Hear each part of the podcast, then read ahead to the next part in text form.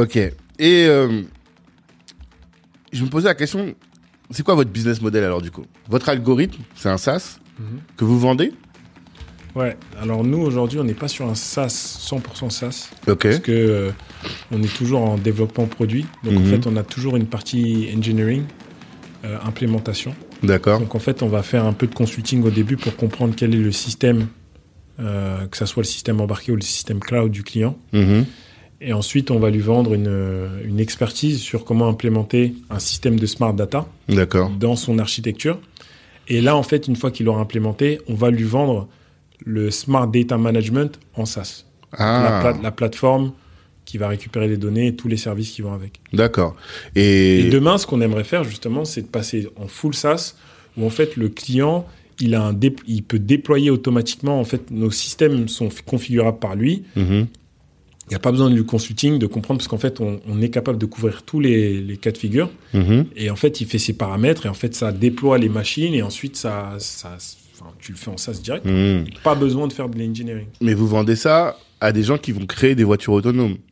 À des gens qui vont. Alors, nous, le, de manière assez simple, c'est comme ça que je le, je le réduis Mhm. quand on, quand on discute avec des gens, mais de manière, on va dire, un peu plus granulaire. En fait, c'est tout l'écosystème des personnes qui travaillent sur la donnée. Donc, ça peut être des gens qui font des capteurs, des gens qui font des caméras, qui ont besoin de remonter des données des caméras pour pouvoir les améliorer. Euh, des gens qui font des algos de détection, Mhm. des gens qui font des algos de décision, Mhm. des gens qui font des, des lidars, des gens qui font des ordinateurs que tu vas mettre euh, à l'intérieur, des gens qui mettent des microprocesseurs. Mhm. En fait, à chaque niveau, tu auras besoin de data pour améliorer ton système. Et en fait, d'un point de vue global, quand tu as tout le système qui est ensemble, tu as besoin de data pour améliorer l'ensemble du système. Donc en fait, tu peux le faire de manière granulaire.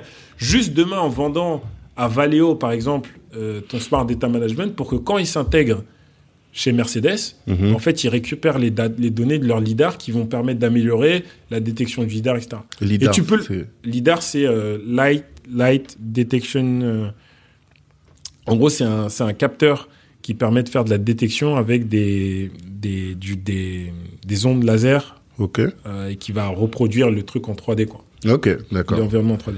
Mhm. Et, euh, et en gros, euh, tu peux le faire aussi avec Mercedes en disant Mercedes a des lidars, a des caméras, a des capteurs ultrasoniques, a des Mhm. radars, a un ordinateur. Et en fait, l'agrégation de toutes ces informations-là permet l'intelligence de Mercedes.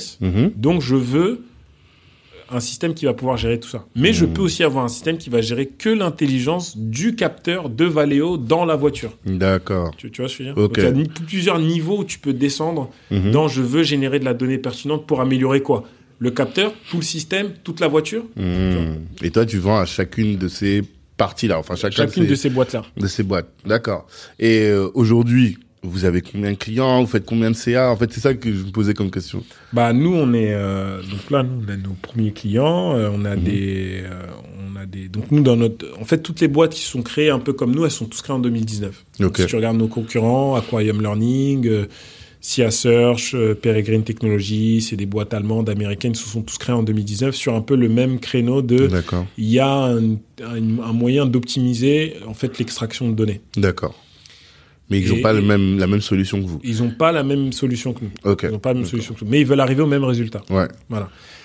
Maintenant, euh, nous, on a vu que c'était tout le monde était assez discret sur, Mhm. euh, Leur, euh, sur la traction commerciale.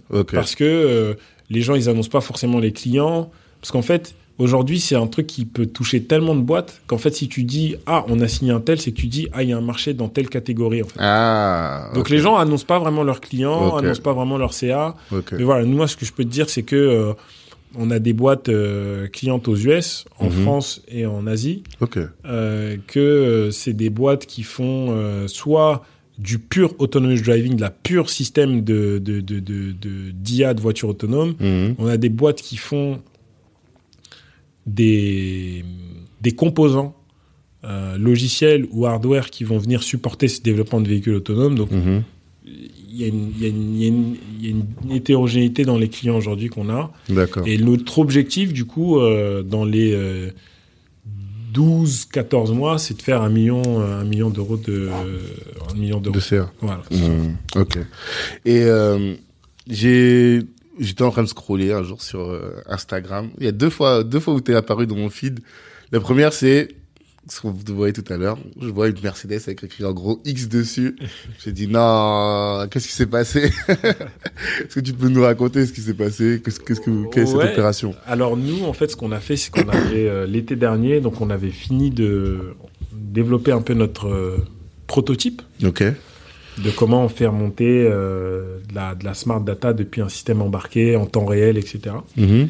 Et en fait, on s'est dit, euh, bon, là, on est en train de parler à des clients, on va voir s'ils signent, s'ils signent pas. Et en fait, on s'est dit, putain, faut qu'on trouve un moyen de faire une démo dans un véhicule que nous, on n'a pas, Mhm. parce qu'on ne fait pas de véhicule, on fait du soft. Et que si, en fait, on montre les résultats, en fait, ça va favoriser, en fait, toutes les conversations qu'on a pour closer les premiers clients, en fait. D'accord. Donc à travers des contacts qu'on a euh, aujourd'hui euh, chez Mercedes, chez Auster qui font des lidars, chez Mhm. euh, Nvidia qui font du computing. En fait, on a réussi à les réunir autour d'un projet. On s'est dit, on va faire prendre une voiture, on va la rétrofit, donc on va la équiper de capteurs, d'un ordinateur et de la solution X. Mhm. Et en fait, on va démontrer comment nous, en temps réel, on est capable de faire remonter de la data pertinente sur la plateforme, dans Paris, etc. Mhm. Donc on a fait ce projet-là, ça a duré euh, 3-4 semaines. D'accord. On a collecté des données, on a montré comment notre système il fonctionnait, et puis, Mhm. et puis, et puis voilà. C'était plus une, euh, ce qu'on appelle un proof of concept. Ouais, c'est ça. Et mais c'est vous êtes, enfin, c'est parce que vous étiez déjà en partenariat avec Merco ou c'est vraiment. euh, non, c'est vraiment, on a, on contacté euh, Mercedes, et, euh, en fait, ils étaient hyper enthousiastes à l'idée justement de, de, de faire cette, cette, cette opération-là. Ouais. Et est-ce qu'est-ce qu'il y a eu de nouveau? Quand vous avez fait ça Est-ce que vous êtes vous, êtes tombé sur, euh, je sais pas, des datas que vous êtes déjà, mais c'était Bah, fort. en fait, on, on a- savait pas ça. Ouais, en fait, on, bah, en fait, nous, on avait fait des, ce qu'on appelle des, du replay virtuel. Ouais. pour voir en fait pour simuler en fait des, des capteurs et faire tester notre prototype Mhm. mais en fait rien ne vaut une intégration dans un vrai système C'est ça. et là en fait on a découvert bah il fallait synchroniser la centrale inertielle avec pour avoir les bons timestamps sur les, les, les, les, événements avec euh, les différents capteurs et en fait tu, tu te rends compte de pas mal de trucs qu'en fait tu peux pas forcément il n'y a pas forcément de calibration à faire dans le virtuel Mhm. alors qu'il y a quand même une synchronisation une calibration à faire dans le temps dans, dans la vraie dans la vraie vie, quoi. Mhm. pour que en fait les trois caméras en fait euh, soient synchronisées en fait en même temps et qu'il n'y en a pas une qui commence à re- enregistrer à deux secondes de l'autre Mhm. Et, euh, et ouais et après on s'est rendu compte agréablement qu'on avait des belles données quoi Ouais. Des belles données de Paris euh, des belles situations où tu vois à Paris en fait tu as des gens qui traversent sans euh, t'as des gens qui traversent au feu vert Ouais. En fait, Paris, c'est vraiment la ville des incivilités. Donc, en fait, tu clair. vois toutes les incivilités auxquelles le véhicule autonome serait confronté. Ouais. Et là, tu as des super événements. C'est clair, t'as des cas, des cas un peu d'école. Dans d'autres pays, c'était en Allemagne où les gens sont respectent beaucoup. Ils verraient jamais ces trucs-là. Mais même aux États-Unis, tu traverses pas si le feu il est pas vert pour toi. Aux D'accord. les gens ils font pas ça. Ah, Non, ok, Tu traverses pas comme ça. d'accord. Aux États-Unis, les gens attendent. Mais en France, Hmm. les gens ils s'en foutent. Moi, je le base. fais aussi. Hein. Oui, on, pas- on est tous des Français de, base.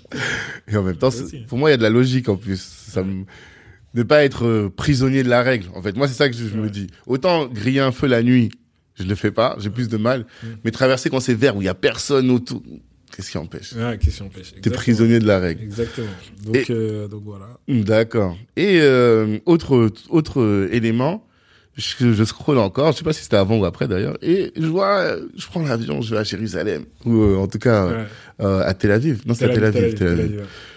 Qu'est-ce que vous faisiez là-bas euh, Bah, en fait, nous, on a fait partie d'un d'un programme Mhm. qui s'appelle Techstars. Donc, Techstars, c'est euh, le plus gros investisseur en seed du monde. En fait, ce qu'ils font, c'est qu'ils ont une formule, ils investissent 120 000 dollars mhm, dans, euh, je sais pas, euh, 700 boîtes par an. mhm. euh, dans le monde entier. Donc Mm. ils ont des antennes partout, à Paris, à New York, à Tel Aviv. Et nous, en fait, on a été sélectionnés dans l'antenne de Tel Aviv. Pourquoi on a choisi de postuler à l'antenne de Tel Aviv? Parce qu'en fait, historiquement, dans la mobilité, les énormes boîtes mhm. viennent beaucoup d'Israël. Waze, euh, enfin bref, il y a, y a euh, euh, euh, Mhm. Mobileye. C'est des énormes boîtes aujourd'hui dans la, dans la mobilité qui viennent Mhm. de, de Tel Aviv. Donc il y a un vrai écosystème où les mecs, les gens comprennent ça. Mhm. Du coup, tu as des centres d'innovation et de recherche de tous les constructeurs là-bas, en fait. Et on s'est dit, ça, sera, ça fera plus de sens d'aller dans un écosystème où les gens sont prêts à entendre l'innovation dont on veut parler. D'accord. C'est pour ça qu'on est allé là-bas. D'accord. Et euh, qu'est-ce que ça vous a apporté? Bah, ça nous a apporté euh, un nouveau réseau auquel on n'avait pas accès. Mhm. Euh, les- Israël, c'est très connecté parce que c'est central quand même dans le monde. Mhm. C'est connecté autant avec l'Asie qu'avec les États-Unis. En fait, tu as des, des, des, des constructeurs asiatiques Mhm. qui mettent leur centre de développement en Europe, on va dire un peu en Israël. Et euh, t'as les Américains qui, parce qu'il y a une histoire euh, entre les États-Unis et Israël, que, qui fait que les relations sont privilégiées, Mhm. notamment avec les investisseurs. Mhm. Donc, euh, donc c'était un point, euh, c'était un point, c'était un point non négligeable et ça nous a apporté vraiment du réseau, un peu de business. Mhm. voilà quoi. Non, franchement, c'était une bonne expérience. En tout cas, d'un point de vue personnel, moi, c'est un pays que je connaissais pas du tout à Ouais. travers ce qu'on voit à la télé. Euh, J'y suis allé et franchement, j'ai été agréablement surpris de pas mal de choses. Mhm. Euh, euh, notamment, tu... enfin, moi, en tout cas, de ce que j'ai vu, les gens vivaient plutôt ensemble. Mhm. Je sentais pas non plus qu'il y avait une grosse différence entre les gens qui étaient en- de, de confession juive et les gens qui étaient de confession musulmane. D'accord. Après, peut-être que dans d'autres régions d'Israël, c'est différent. Mhm. Mais à Tel Aviv, c'est une ville assez où gens, je voyais les gens vivaient un peu en- ensemble. Quoi. Il y a une pas- mixité, ouais, euh, Voilà, c'est très international et c'est Mhm. très. Ouais, c'est il n'y a pas vraiment de, de trucs. Et après, j'ai on a pris une journée pour aller visiter Jérusalem. Mhm. Et c'est là, quand tu arrives à Jérusalem, en fait, à un kilomètre euh, d'écart, tu as une mosquée, une Mhm. église Mhm. et le mur des lamentations. D'accord. Et c'est là, en fait, tu te dis, euh, c'est vraiment. euh, Enfin, tu comprends pourquoi ça peut attiser autant de d'électricité, d'avoir euh, trois grandes religions comme ça aussi proches. Mhm. Mais de l'autre côté, moi, j'ai vu beaucoup de. beaucoup de connexions dans le sens en mode. euh, ils arrivent à vivre ensemble, en fait. Mhm. Tu, tu vois ce que je veux dire? Ouais. après, on voit aussi à travers les médias, et moi je vais pas rentrer dans un truc géopolitique, euh, Mhm. c'est pas du tout mon expertise et, et je suis pas là pour ça, mais je dis juste Mhm. ce que j'ai vu, c'était pas exactement ce qu'on nous montre à la télé. Quoi. D'accord. Mais moi, surtout, dans les milieux start-up, j'entends tout le temps parler d'Israël, quoi. Et même dans le business, tu vois, par exemple, sur les vaccins, Mhm. ils sont largement en avance par rapport à l'Occident. Et je me dis, il doit y avoir une énergie là-bas différente Bah, de ce tu vois, voit ce qui est dingue, c'est qu'en fait, quand tu es israélien, tu dois faire le service militaire pendant trois ans. Hmm. Et tu peux sortir sur exception au bout de deux ans. Donc en fait, entre 18 et 21 ans, les mecs ils sont à l'armée, euh, la vraie armée, quoi. Mhm.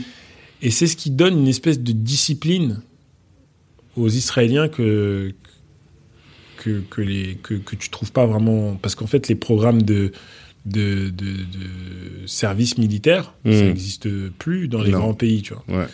Donc tu vois là-bas, les gens, quand tu arrives le matin, les gens se lèvent tôt, ils courent, ils courent le long de la plage. et tu, tu sens qu'ils courent pas pour faire genre, ils courent pour de vrai Hmm. Ils ont un sens aussi de. C'est aussi pourquoi les Israéliens sont très attachés à leur pays. Parce que quand tu fais le service militaire, euh, Le patriotisme. tu as été forcément patriotique. Ouais, On serait plus patriotique si, entre 18 et 21 ans, Hmm. en fait, on serait euh, dans un service militaire euh, français. Et Ouais. après, est-ce que c'est bien, c'est pas bien? Moi, je suis pas là pour dire ça, mais, Hmm. mais en tout cas, les effets, c'est ça. Mhm. Et, euh, et ouais, ils ont, je te dis, ils ont. Après, ils ont une histoire aussi qui fait que euh, le low cost, etc., qui fait que. euh, ils- en fait, ils ont une espèce de énergie Mhm. et une détermination que tu vois pas. Enfin, tu vois pas. C'est pas qui est pas naturel chez un Français. Hmm. En fait, quand tu rencontres un Israélien, tu sens tout de suite qu'il y a un truc. tu vois, ouais. parce que le monde.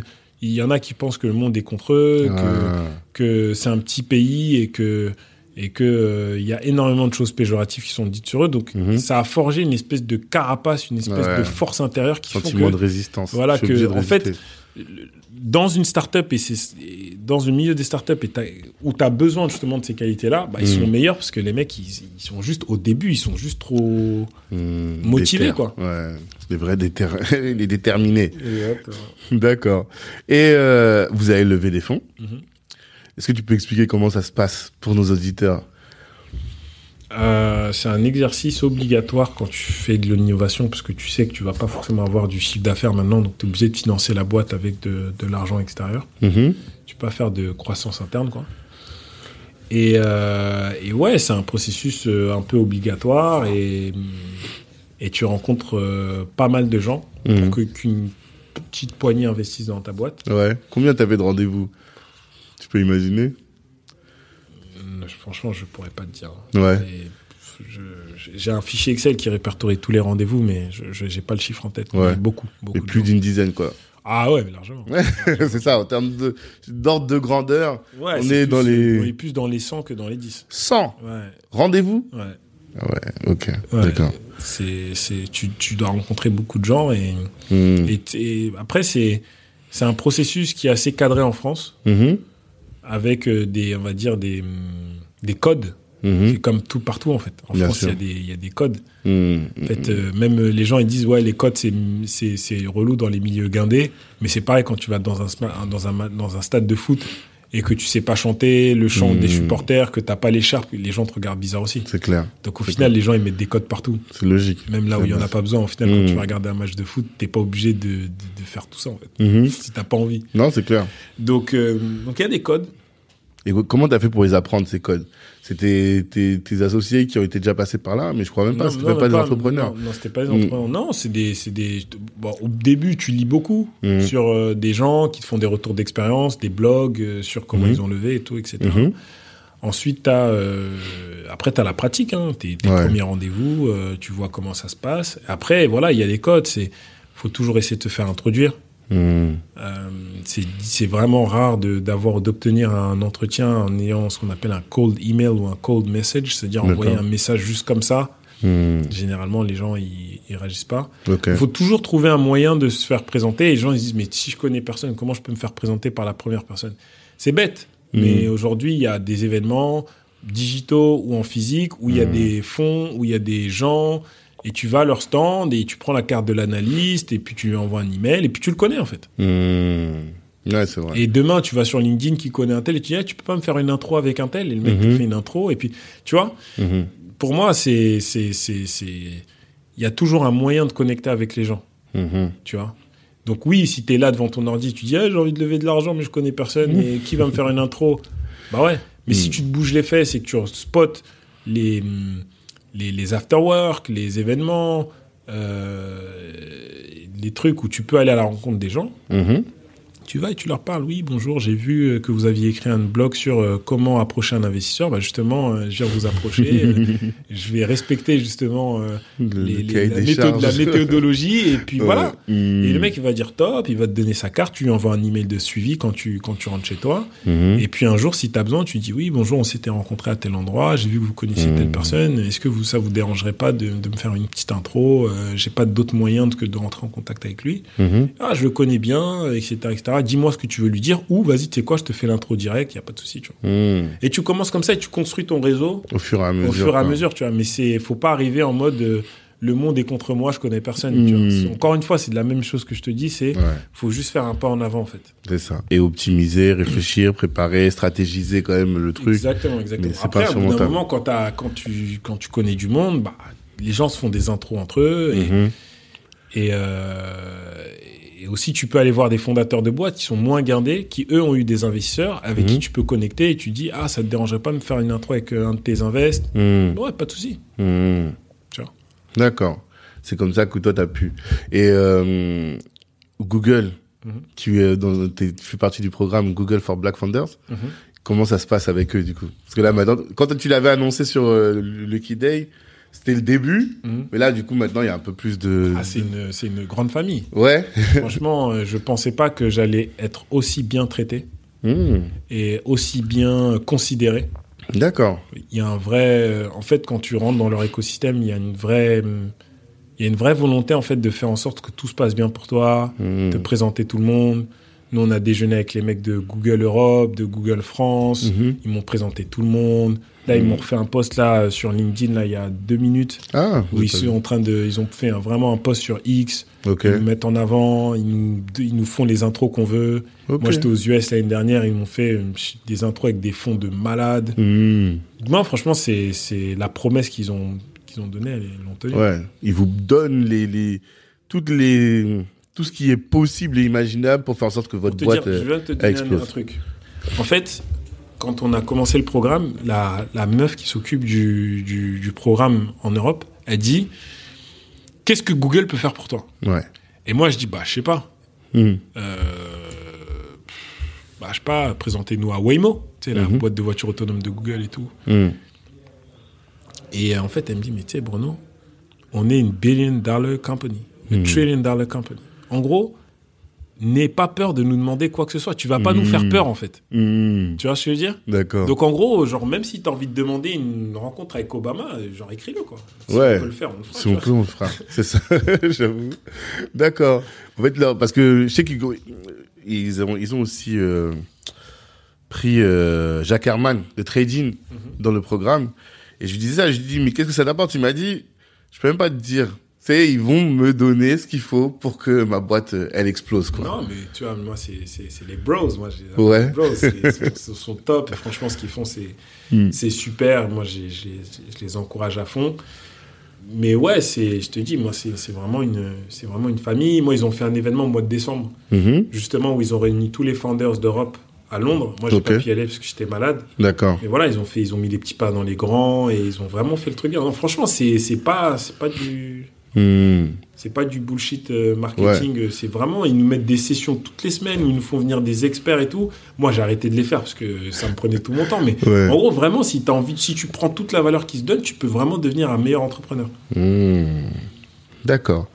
Bah, tu vois, moi, j'ai toujours posé la question. Et hum, cette initiative aussi de mettre en place quelque chose pour les Renois, je trouvais aussi que c'était pertinent. tu Non, vois. mais ils, ils- eux, ils le disent de manière très pragmatique. Ils disent si il y a une boîte qui doit changer les choses, bah, c'est nous quoi. Ah ouais? Bah ouais, c'est logique. C'est Hmm. Google. Enfin, si Google bouge pas, qui va bouger en fait? Ouais, c'est vrai. On Donc ils prennent un peu, ils essuient un peu les plâtres avec des gens qui disent ouais, mais pourquoi ils font que pour les noirs et tout? Hmm. Mais en fait, demain, ce sera la norme parce qu'en fait, ils se rendent pas compte qu'un fonds normal, c'est un fonds pour les blancs parce qu'il y a que des blancs qui investissent que dans les projets de blancs. C'est un peu dur à dire, Hmm. mais même s'ils le disent, enfin, c'est pas, enfin, on dit pas que c'est, on dit pas que c'est le cas, Mhm. mais dans les faits, c'est que des blancs qui investissent que dans des blancs en fait. Ouais. C'est- c'est- 99%. euh, Voilà. hmm. Quand tu sais qu'il y a moins d'un pour cent des founders black qui ont récu- récupéré de l'argent de venture capital, Hmm. en fait, eux, ils ont dit, mais regardez, vous avez vu ces 30 boîtes qu'on a choisies? Mhm. Elles sont pas passées, euh, elles sont passées inaperçues, en fait. Genre, en gros, genre, vous, vous les avez pas du tout vues. Ouais, c'est ça. Et en fait, on a reçu quand même 800 candidatures Hmm. pour en choisir 30. Hmm. Donc, en fait, le, le vivier, il est là. Exactement. Pourquoi vous le voyez pas, en fait Hmm, hmm, hmm, hmm. C'est là parce qu'en fait, vous avez des biais par rapport à comment vous avez construit votre fonds. Si vous avez que des gens qui se ressemblent, ils Mhm. vont pas réussir à, à- à- à investir dans les gens qui leur ressemblent pas, en fait. Mhm. C'est aussi bête que ça. Non, je, je suis assez d'accord avec ça. Et je le vois même sur les médias et tout, je me dis, comment ça se fait, quoi? Il y a des têtes, toi, par exemple, je trouve, bah, tu vois, Combini, quand ils vont faire quelque chose sur la diversité, ok. Mais, euh, de manière plus classique, t'as des gros podcasts et tout, je dis, pourquoi on vous voit pas? Tu vois? Alors que, normalement, ben, vous êtes tout à fait légitime à être là-bas. Ouais, mais euh, maintenant, c'est quoi les critères? Hmm. Je t'ai dit, tu vois, il y a un mec qui préfère avoir un mec qui a levé 100 millions avec un parcours assez classique, euh, école de commerce, euh, consulting, après j'ai monté ma boîte, Mhm. qui fait, tu vois, un truc de, de, de compta, Mhm. que d'avoir un mec... En fait, ils n'arrivent pas à valoriser, moi c'est un truc un peu frustrant, ils valorisent pas where you come from. Hmm. En fait, se dire que tu as un enfant d'immigré dont les parents étaient illettrés, Hmm. qui a grandi dans un quartier difficile, qui a réussi à faire des super études, à monter une boîte avec une ambition internationale et recruter des, des putains. Ils se disent, ouais, mais on pourra pas dire que tu as levé 100 millions. Bah ouais. Ouais. Tu vois, et en fait, pour eux, c'est ça qui a de la valeur.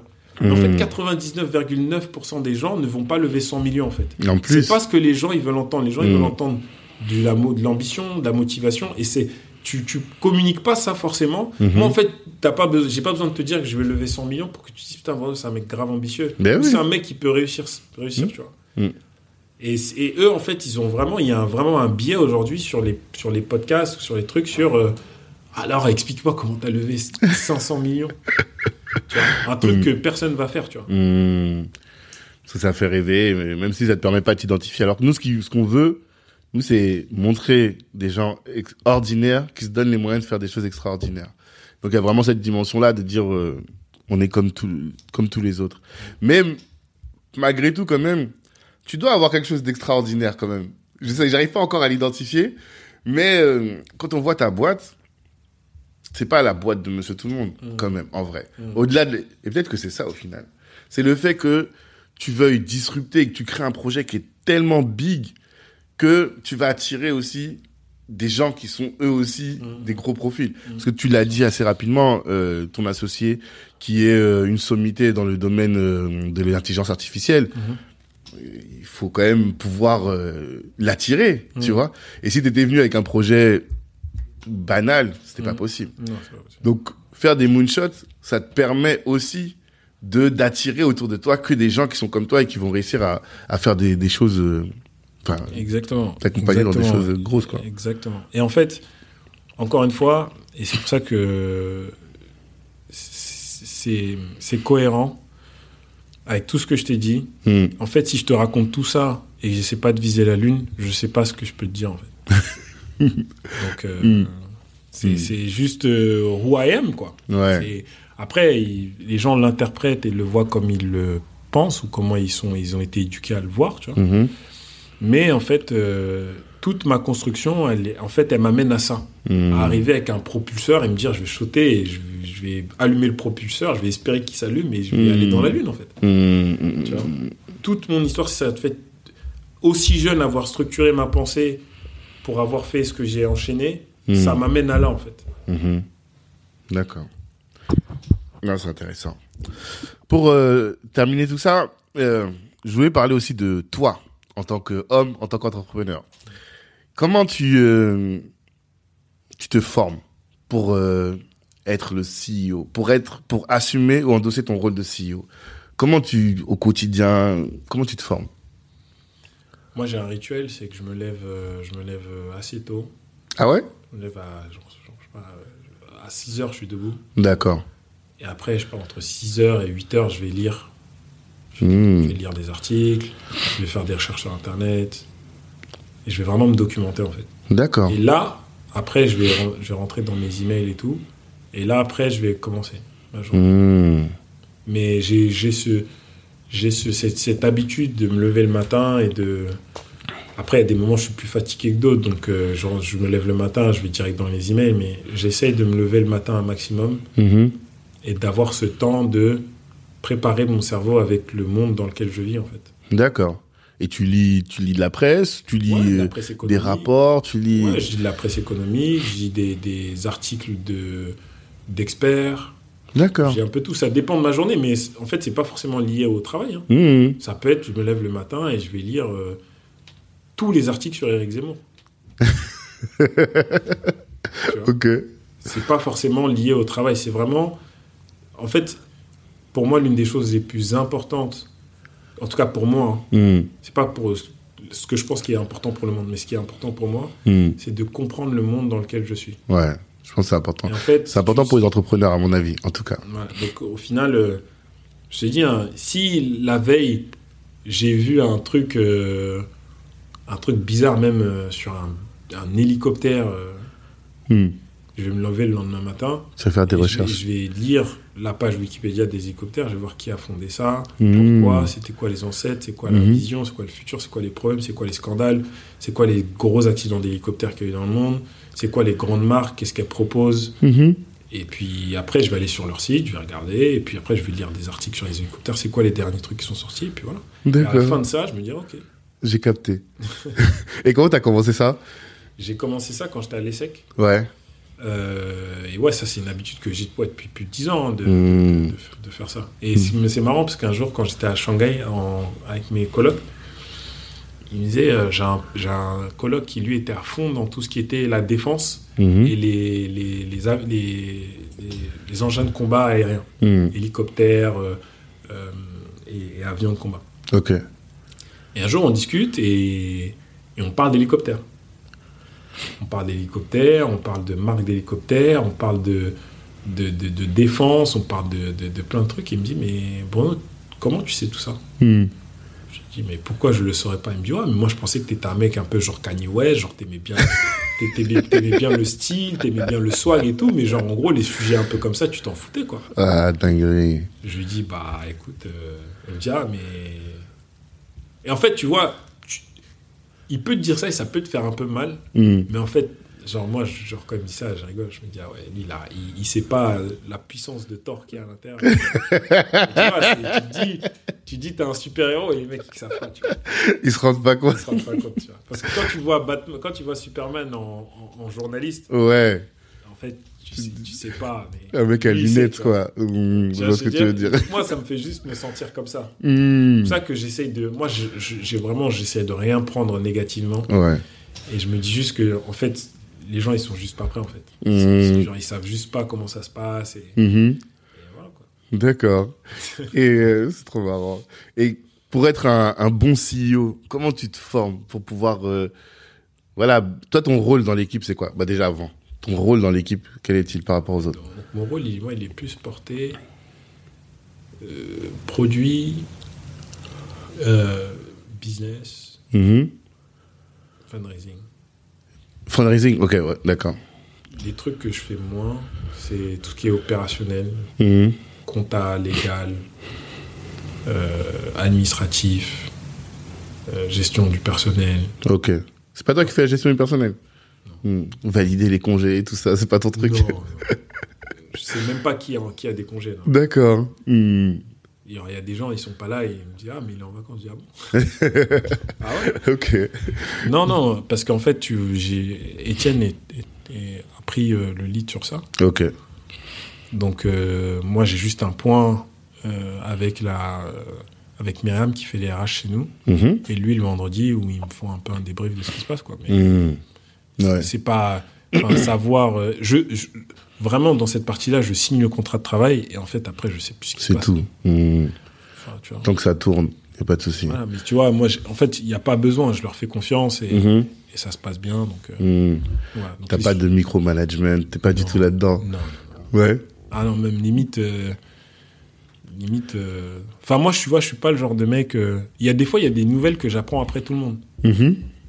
Mais C'est pas grave. c'est pas grave parce que c'était pas à moi de prendre la décision. Hmm. Tu vois. Et je me rappelle un jour, on avait une discussion avec euh, quelqu'un dans la boîte. Il me dit Ouais, Bruno, tu prends trop de décisions. Je Mhm. disais Mais non. En fait, je prends des décisions plus importantes. Mais en fait, toi, tu prends des décisions. Tu prends plus de décisions que moi. Tu vois. Et en fait, c'est parce que je prends des grandes décisions que tu as l'impression que j'ai un... je prends plus de décisions, mais en fait, je prends juste des décisions qui ont plus d'impact sur la boîte. Hmm. Mais en fait, au quotidien, tu prends plein de décisions où tu n'as même pas besoin de me consulter. Hmm. Moi, par exemple, pour changer de comptable, pour, euh, pour, pour, pour savoir euh, si euh, euh, on fait un déjeuner d'équipe, enfin, il n'a pas besoin de me demander mon avis, ou tu vois, on me Mm. dit un déjeuner d'équipe, j'y vais, tu vois. Ouais, bien sûr. Hmm, hmm, Il y a pas de. Donc moi, c'est une vision, on va dire assez, on va dire assez euh, high level de ce qu'un CEO devrait être. Il y a des gens qui sont différents, ils veulent être en copie de tous les emails, C'est ça. tout ce qui se passe. Avoir la charge mentale. je trouve- ouais. Puis non, je trouve que ça c'est nul. Ouais. Mais, mais chacun, chacun gère ses émotions comme il, comme il, comme il, comme il le sent en fait. Mhm. D'accord. Donc moi, c'est plus, c'est plus ça mon entre guillemets mon, mon management. Mhm. Et j'aime beaucoup être dans, genre, toutes les personnes qui travaillent directement avec moi, genre, comment je peux t'aider, tu vois. Ok. Genre, je- comment je peux t'aider à faire en sorte que tu sois mieux, plus légitime. Envoie-moi tes trucs et je te dirai ce que je pense et après tu vois, en fait. Mm. C'est toi qui décides. Mhm. Plus comme ça que Si dire, besoin. ah, je pense qu'il faut faire ça, tu vois. Les trucs où je vais dire, je pense qu'il faut faire ça, c'est le deck investisseur, c'est, tu vois, c'est les trucs que- mais genre, sinon, au quotidien, je suis pas là en train de dire, les gars, faut faire ci, faut faire ça. Hmm. Ah les gars, vous voulez faire ça? Ah mais tu vois, c'est toujours, est-ce que tu as pensé à ça? Ah merde, j'ai pas pensé à ça. Ok, vas-y. Mm. Toi. Après, tu prends ta décision. tu. Mhm. Tu laisses beaucoup d'autonomie à tes équipes? Ouais, même à tout le monde. Pour moi, je t'ai dit, c'est des gens intelligents. euh. Moi, j'ai pas l'impression d'être un martien, donc je vois pas pourquoi je leur ferais la, la- la leçon tous les jours. Quoi. Ouais. T'as juste la bonne vision sur la, la direction à donner. Mais après, sur l'opérationnel, t'es vraiment ressort- sorti de tout ça. Ouais, et tu vois, par exemple, ce qui est un peu particulier, c'est qu'on a recruté un chief of staff, donc un Ouais. bras droit du CEO, en fait, Mhm. assez tôt. Ouais. Euh, et en fait, c'est lui qui gère tout ce qui est euh, priorisation, des, priorisation des sujets Ok. et, euh, et one-to-one avec tout le monde. Hmm. sur les objectifs. Et après, moi, le, chaque semaine, il me fait un reporting. Et, Mm. puis, voilà. T'es juste en relation avec les, les, le codir, quoi. En gros, c'est ça. Les associés et puis les ouais, C-level. prends- ouais, après, à, à peu près, à peu près, Mhm. à peu près, mais, mais entre guillemets, c'est, hum, je vois pas ma valeur ajoutée dans ces trucs-là, en fait. Mhm. Donc, euh, si j'en ai pas, ça sert à rien de faire peser le poids de ma personne sur ces sujets-là, en fait. À- c'est juste, tu vas juste ralentir l'organisation Mhm. et frustrer les gens, tu vois. Ouais, non, c'est tout ce que tu vas faire, tu vois. Clairement, clairement. Et notamment dans cette dimension-là dont tu parlais de être agile. Mm. Si tu commences à être le levier de plus avant de, enfin le levier, le level ou Mm. le niveau de plus euh, pour prendre des décisions, en fait, tu vas juste ralentir. Ok, Ouais, je comprends. tu vas juste ralentir le truc. Ok, Donc, euh, hyper intéressant. Et euh, je sais pas si tu es au courant de cette stat qui dit que les entrepreneurs sont plus exposés aux problèmes de santé mentale que les citoyens lambda, on va dire, les actifs lambda. Est-ce que tu es au courant de ça? Ouais, enfin, j'ai pas besoin de lire une étude. c'est une réalité. C'est euh, it's obvious. C'est obvious Ouais. parce que euh, parce que être un entrepreneur c'est très ingrat en fait. Parce que Mm. quand ça marche pas, on dit que c'est toi, et quand ça marche, faut que toi tu dises que c'est grâce à tout le monde. Et ça, Ah. ça, ça peut être difficile à vivre en fait. Effectivement. Mhm. Parce que tu peux pas dire, euh, même si c'est, enfin, c'est toi en fait qui, qui donne le bout, c'est toi qui donne le truc, c'est toi. Mhm. Mais si demain il y a des choses qui se passent, t'es obligé de féliciter les gens et dire que c'est un travail collectif. Mhm. Le jour où ça marche pas, on dira que c'est toi. Ouais, tu vas jamais dire c'est de la faute de toute l'équipe. Non, Non. t'assumes les T'es obligé de responsabilités. dire que c'est toi en fait. Donc t'as ce poids de dire que si ça marche pas, tout le monde va te regarder en fait. Ok, d'accord. Et tu le vis plus ou moins bien. Moi perso, je le vis euh, ok. Ouais, Genre j'ai pas de. Y a pas de problème. Comment tu fais? Est-ce que t'as des des moyens justement de prendre de la distance par rapport à tout ça? La lecture. Ouais. Lecture, lire des trucs. Je me positionne toujours par rapport à des entrepreneurs qui me correspondent. Mhm. En fait, dans une situation, je me dirais si, si j'étais Elon Musk, je dirais quoi en fait? Mhm. Si Elon Musk, on lui poserait la question à, que- à- à- à- la même question à moi, qu'est-ce que, qu'est-ce que, typiquement, comme je t'ai dit tout à l'heure, est-ce que tu penses que c'est bien de te lancer dans ça Si j'étais en face d'Elon Musk et je lui dis, putain, le mec m'a posé ça comme question, je me dirais, qu'est-ce que tu, enfin, et, je me dirais, mais qu'est-ce qu'il m'aurait dit Et lui me dirait, Mm. mais, mais j'essaie d'envoyer des, des gens sur Mars, mais toi, ce que tu fais, c'est rien, tranquille. Euh, Te prends pas la tête. Si Euh, le mec il euh, comprend euh, pas, next. mhm. Tu vois ce que je veux dire Ouais, je vois. Genre pas de mettre too much, euh, trop d'émotions Mhm. dans les dans les dans ce que les gens pensent, dans, dans les décisions. Alors c'est vraiment essayer de de limiter en fait tout ce qui peut vraiment avoir un impact sur toi quoi. Parce que Mhm. si tu laisses les gens rentrer dans tes sentiments, dans tes émotions, tu, tu- c'est là où tu, ça va vraiment t'affecter euh, au, au quotidien quoi. Moi en gros, enfin, je passe vite à autre chose. Mhm. T'as de la fais- distance. ouais, je fais pas, je fais pas un, un patatras d'un petit truc. Mhm. C'est, pour moi, c'est si, si t'as vraiment envie que ça marche, faut que tu, faut que tu, faut que tu sois comme ça. Quoi.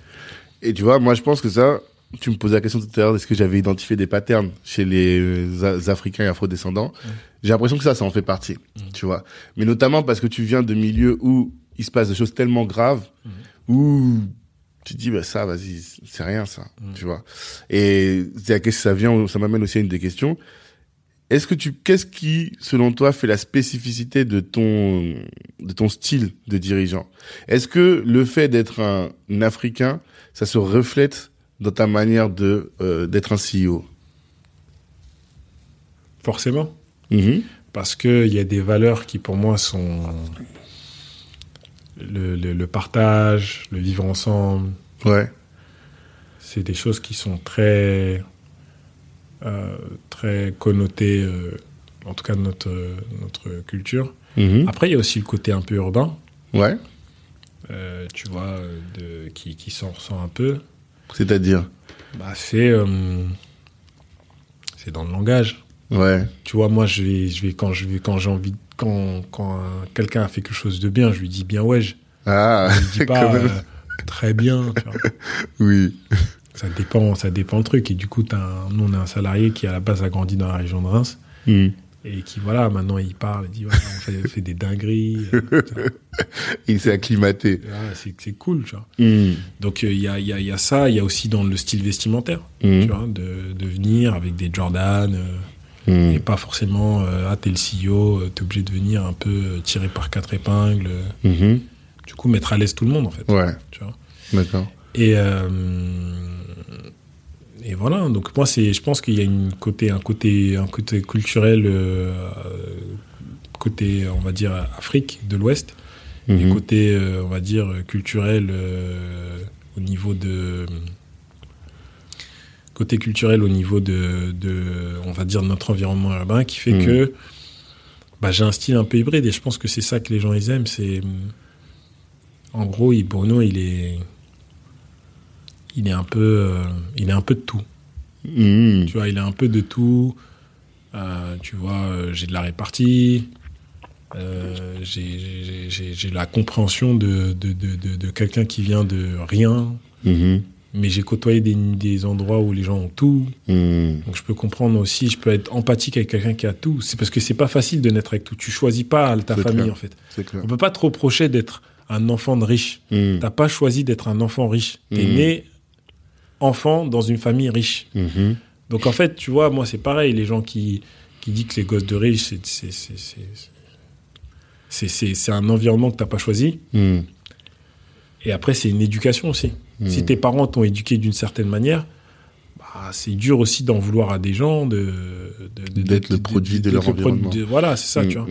Donc il faut aussi avoir, je dis pas qu'il faut accepter mm. ou qu'il faut pardonner, excuser comme ça, Mhm. mais il faut avoir de l'empathie pour ces gens-là aussi, quoi. Même si nous on se dit, bah putain, le niveau de difficulté entre, euh, tu vois, euh, être un enfant de riche et un enfant d'immigré, euh, c'est pas comparable. Non, mais euh, si t'étais le fils de Sarkozy, est-ce que tu serais plus empathique envers un Africain? Ouais. Enfin, tu vois, la vérité, si tu as grandi dans un certain milieu, tu vas être comme tu dois être, et puis c'est tout, en fait. Ok.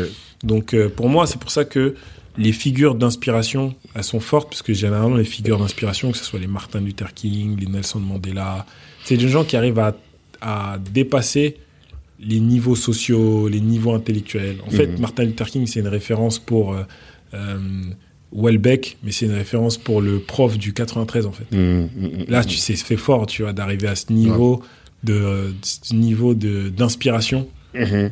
Parce que là, t'inspires, euh, t'inspires euh, le mec euh, le plus intelligent du monde, comme le mec qui a pas fait d'études, en fait. Bien sûr.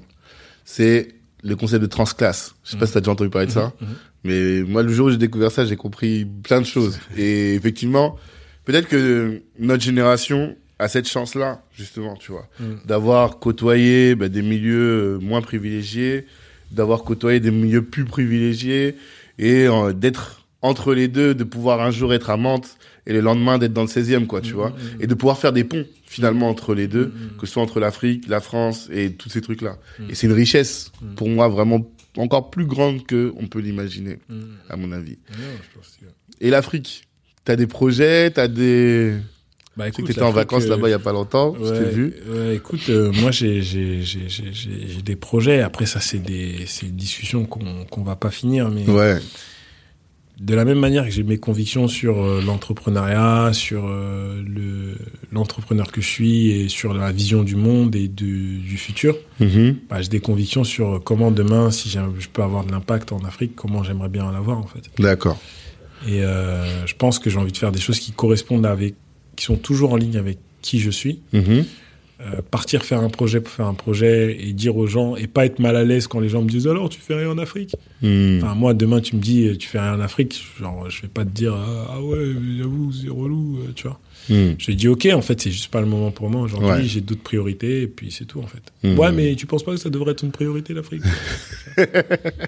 On te le dit souvent? Bah, Tu l'as déjà les- entendu. bah, Oui, moi, je- Mm. en fait, on me le dit jamais vraiment clairement, mais en fait, on me fait penser que, euh, voilà, euh, tu mets de l'énergie dans de l'entrepreneuriat en Europe, mais tu devrais mettre de l'énergie de l'entrepreneuriat en Afrique. Ok. Je lui dis, mais vous êtes où alors tous les entrepreneurs en Afrique? Pourquoi, pourquoi je vous vois aux soirées à Paris? Pourquoi je vous vois pas? Pourquoi vous n'êtes pas à, à- à- à Dakar ou à Ouagadougou Qu'est-ce que vous faites ici en fait? Je vois. Donc vous me dites, euh, vous me dites ça, mais vous me dites ça en face de moi. Vous me dites Mm. pas ça en m'envoyant un email ou un message sur LinkedIn. Hmm. Ouais, je suis là-bas et en gros, ce serait bien que tu sois là en fait. Hmm, tu vois. hmm, Vous êtes tous là à me dire ça et en gros, vous faites quoi en fait? Hmm. Ok, j'entends. Si tu peux pas le faire tout seul, elle où, il est où votre groupe de personnes qui peut le faire ensemble en fait Mhm. Donc je lui dis au final, pourquoi vous le faites pas? Parce que même pour aller en Afrique, dans un endroit où en fait il n'y a pas énormément de, enfin il y a moins de développement économique, il faut de l'argent. Ouais.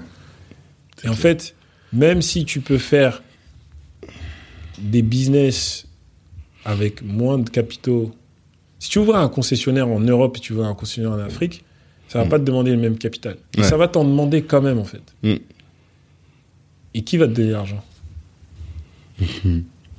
C'est ça. C'est un investisseur, c'est ta famille, c'est la banque, c'est un mec en France qui va te donner en Afrique. Mhm. Parce que c'est marrant, si tu dis tu veux de l'argent, tu peux pas le prendre en Afrique, donc tu vas venir demander à des gens ici de donner l'argent. Hmm, hmm. En fait, c'est pour ça que je dis, à un moment donné, il faut briser ce cercle. Il faut juste créer des entrepreneurs successful là où il y a de l'argent. Et Ouais, après, bah, générationnellement, ça va juste se découler, Hmm. tu vois, Ouais, là, où, là où ça doit aller, en fait. Ouais. Mais penser que on va faire des, des, des, des, grosses boîtes en tant qu'immigré en retournant en Afrique, même quand tu retournes en Afrique, les gens te font comprendre que t'es pas de là-bas, en fait. Hmm. Aussi. Donc en fait, ils vont te dire t'es marrant. Toi, t'es là, t'es là, tu veux venir profiter de nous, de notre truc et tout. Mais il est où l'argent des blancs? Hmm. Il est où le gros argent de votre gros argent là? Dis, Ouais, mais moi j'ai ramené mes économies. Ah, tes économies elles servent à rien, on peut rien faire là. Hmm, hmm, hmm. Tu vois? En fait, eux ils attendent à ce que tu arrives comme un comme un étranger en fait. Bien sûr. Comme, comme un Libanais, un Chinois qui va mettre des gros coups de carte, des gros virements. Hmm. Et si tu viens juste avec euh, la fleur au fusil en disant euh, moi je suis euh, un africain, euh, je- je- je- j'ai envie que ça se passe les mecs, en fait ça va les faire marrer pendant deux minutes. Hmm. À un moment donné ils vont dire bon il est où l'argent? Ouais. Ils sont où les investissements T'as quoi? T'as un million, 3 millions, 3 millions, 4 millions? Mhm. Si c'est venu nous dire que t'as 100 000 là, on, on peut trouver 100 000 ici. hein. Hmm. Donc la stratégie, c'est faisons des thunes. Parce que là, c'est même le, le, le- la suite de tout ce dont on parle depuis tout à l'heure, quoi. Faisons des thunes, des boîtes successful pour investir dans les, les personnes qui n'ont pas d'investissement ici. Faisons des boîtes euh, successful si on veut aussi aller en Afrique. Mhm. D'accord. Ok. Ah, pour moi, pour, pour moi c'est vraiment. euh, pour moi, en tout cas, dans, mon, dans, dans la- l'alignement avec tout ce que je fais, c'est. En fait, si, si, si dans six mois je suis en Afrique et que je te dis que je suis en train de faire des, des, des- du, jus, vé- du, du jus de mangue euh, et je veux faire un réseau de distribution de jus de mangue, tu vas juste me dire, mais Bruno, c'est pas. En gros, Hmm. le gars à qui j'ai parlé, il- pour moi, je le voyais pas faire ça. Tu vois. Hmm, hmm, hmm. Et je vais dire, bah ouais, je suis alors, je suis un entrepreneur africain maintenant. Il faut, savoir, faut savoir ce que vous voulez, les gars. Je dis que maintenant, il faut que je vous demande l'idée qu'il faut que je fasse. Parce que moi, je pensais que faire des jus de mangue en Afrique, c'était bien, tu vois. Et elle me dit, bah non, tu faisais des trucs de voiture autonome, maintenant tu vas faire du jus de mangue. Attends, les gars, qu'est-ce que vous voulez? Ouais. Mais bon, de toute façon, si tu vas, tu vas faire euh, du jus de mangue avec un système automatisé, du turfu, avec de l'intelligence artificielle dans les dans l'usine. On se doute bien qu'il y aura pas juste euh, des gars qui vont créer une petite machine simple, tu vois. C'est ça. Ah, Comme tu as dit, c'est ton ADN. J'espère, j'espère. Mais moi, ce que je dis souvent aux gens, c'est en fait, l'entrepreneuriat, c'est de l'entrepreneuriat. Que tu Mm. fasses des voitures autonomes ou des tomates. Moi, si demain, je, je- je devais vendre des tomates au marché, Mhm. ben, en fait, je penserais à comment je peux vendre des, camions de tomates à Carrefour, en fait. Mhm. Et ensuite, comment je pourrais faire des produits dérivés de euh, d'une tomate, du jus de tomate, du, du gazpacho, du, du, du- du- des salades, euh, des salades toutes prêtes, euh, tu vois. Mhm. Je me dirais ça, mais si je vendais des tomates au marché, je pourrais pas rester euh, 10 ans à vendre des, des tomates au marché. Mhm. En fait, à un moment donné, je ferais le move de racheter toutes les, toutes les, quitte à euh, m'endetter, euh, toutes les, euh, toutes les tomates de tous les mecs au marché et aller Mm. voir Carrefour en disant, je peux vous vendre le minimum que vous avez, c'est Mm. une tonne de tomates par semaine. Et voilà. Voir grand. C'est ce que Olivier Laouché m'a dit. Voir grand, ça coûte pas plus cher. Donc Non. tant qu'à faire, autant voir grand. Voilà, ça coûte- Ok, dernière question. Cette fois-ci, c'est euh, quel est le message important que tu voudrais que tout le monde retienne de cet échange Si on devait retenir une chose parmi tout ce dont on a parlé, ce serait quoi? Si j'avais un message à donner, ce serait euh, genre dépasser vos limites, quoi. Hmm. De manière constante. Tout ce que vous voyez comme des limitations, trouvez un hack pour passer, euh, pour passer, pour passer outre, en fait. Mhm. C'est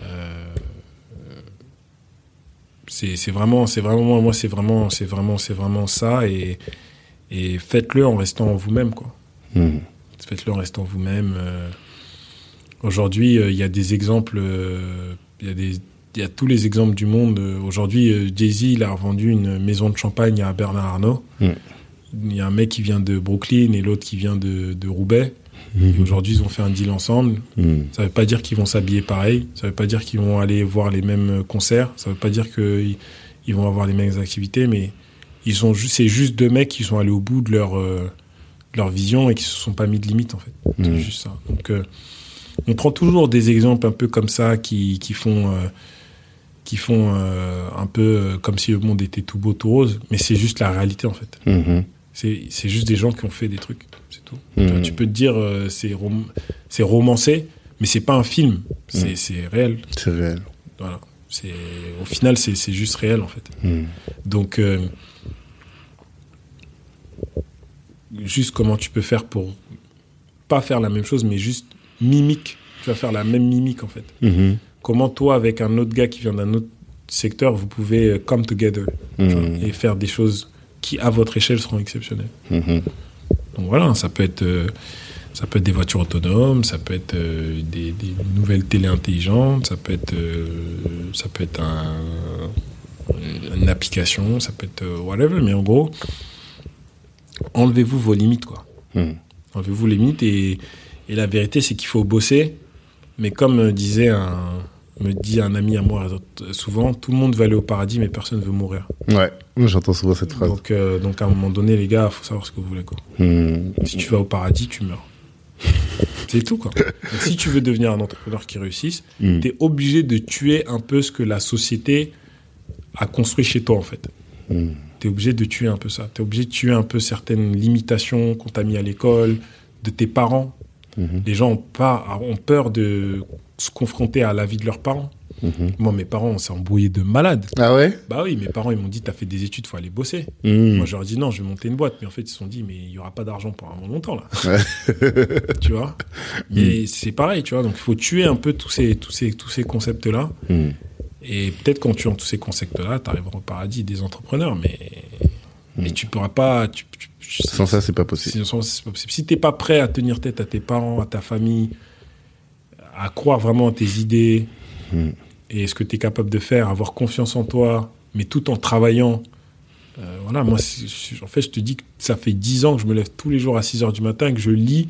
Genre, si tu calcules le nombre d'heures que ça fait, Mhm. tu vois le, no- le nombre d'informations que j'ai engorgées, et, et juste toi, tu te dis, bah moi, je- ce que lui, il fait, je le fais combien de fois par, par jour ou par semaine Mhm. Et en fait, juste je compare en fait le volume d'heures que lui il met et que moi je mets. Et en fait, je me Mhm. dis mais je comprends en fait pourquoi lui il fait ça et moi je fais pas en fait. Mhm. C'est tout. Ok. Ok. Merci en tout cas, Bruno, pour cet échange, pour euh, tout ça. On te souhaite euh, bah, que tu arrives à atteindre la Lune dans, dans toute ta course, que euh, X devienne une, un décacorne, donc euh, valent plus de 10 milliards au moins.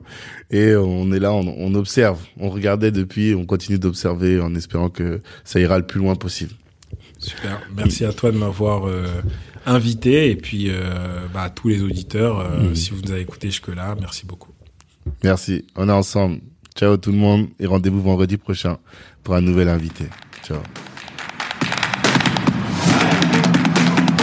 Merci, merci, merci d'avoir pris le temps d'écouter cet épisode jusqu'au bout.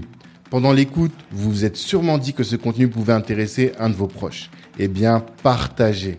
C'est ce qui va nous aider à faire grandir le podcast. Si Black Network vous intéresse, vous pouvez nous rejoindre. On apporte à nos adhérents du réseau, de la visibilité, de la formation et plus largement en tout cas des opportunités. Les ambitieux sont chez Black Network. La réussite est notre objectif, l'Ubuntu est notre moyen de l'atteindre. Peace.